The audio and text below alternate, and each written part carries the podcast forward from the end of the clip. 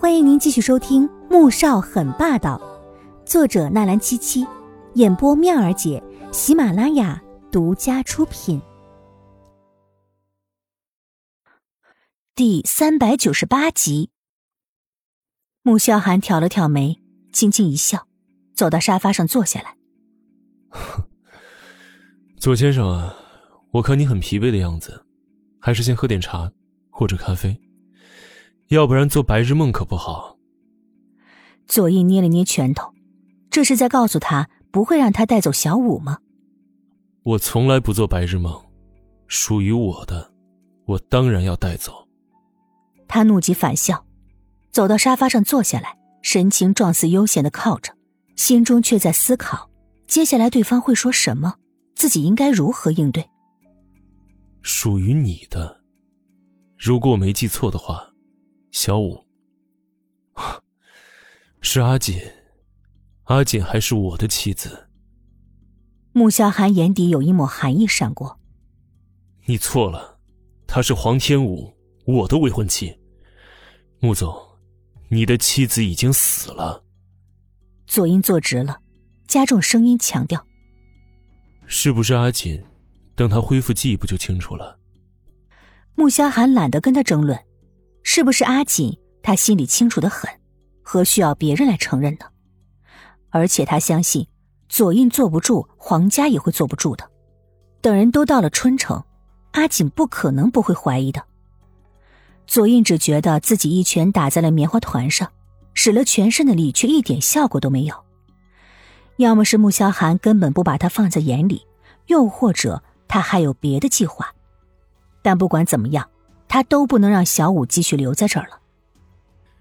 穆总，现在我们来谈一谈玉佩的事情，还有那份合同，难道不应该是甲乙双方各持一份吗？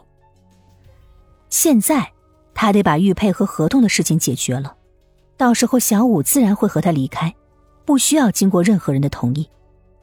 玉佩是阿锦的，合同也是他的，你是谁啊？穆萧寒一副不解的神情看着他。那意思很明显，凭什么给他呀？我是他的未婚夫，现在为自己的未婚妻要回属于他自己的东西，不过分吧？左印现在是说不出的懊恼，当初就该马上拉着小五去登记的，现在也不至于这么被动。穆萧寒却是点了点头，当然不过分，可是未婚夫毕竟还是未婚，就算是结了婚，按照法律来说。当事人还在的情况下，也应该亲自交给当事人手中吧。那就请你现在交还给小五。左印咬了咬牙，声音已经有了浓浓的不耐。我自然会还给他的。穆萧寒十分认同的点点头。这时候，桌上的电话响起来，他起身走过去接了，随即他眼底闪过一抹浓浓的计算。很好，又来了两个。这下算是齐全了。黄天武看到妈妈和大哥同时出现在 M H 的时候，心情那叫一个乱七八糟。妈妈，你怎么也来了？他只觉得头疼，搞得好像他跟穆萧寒真的有什么似的。宋月影取下了墨镜和口罩，生气的瞪他一眼：“当然是接你回去啊！我不回去。”黄天武想也不想的就反对，他才不要做这么不守信用的人呢。这次可由不得你，小五，你最后听妈妈一次，以后你想做什么，妈都不拦着你。宋月影板起脸，想以母亲的身份把女儿给带回去。黄天武的心情很不好，没有再吭声，低着头沉默的走到办公室里。见女儿这样。宋月影的心情更是糟透了，她能怎么办呢？她不想女儿恢复记忆，不想女儿再怨恨丈夫和自己。黄天觉拧了拧眉，看了眼母亲，先去找穆萧寒谈谈吧。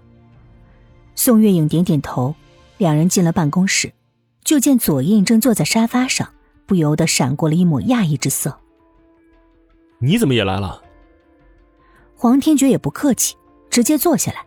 他看向了左印，左印原想质问他，明明有了小五的下落，为什么不打个电话告诉他？若非妹妹正好瞧见了小五，他现在兴许还被蒙在鼓里呢。但这话若说出来，无疑就是暴露了皇家对他的不满，不是正趁了穆萧寒的心吗？于是随意的敷衍了一句：“知道小五在这里，自然要来。”黄天觉倒是有点疑惑，难道是妹妹打电话给他了？可是刚才在外面的神情也不像啊。那么，有可能左英是通过别的渠道得知妹妹在这里。穆总，这就是你的待客之道啊！见到客人来了，连招呼也不打一声。黄天觉没有理会左印，而是悠悠的看向了穆萧寒。哼，我又没请你们，算哪门子客人呢？穆萧寒轻轻一笑，但是还是拿出电话拨了出去。泡两杯茶过来。左印脸色一变，更加的难看。本集播讲完毕，感谢您的收听，记得点赞订阅哦。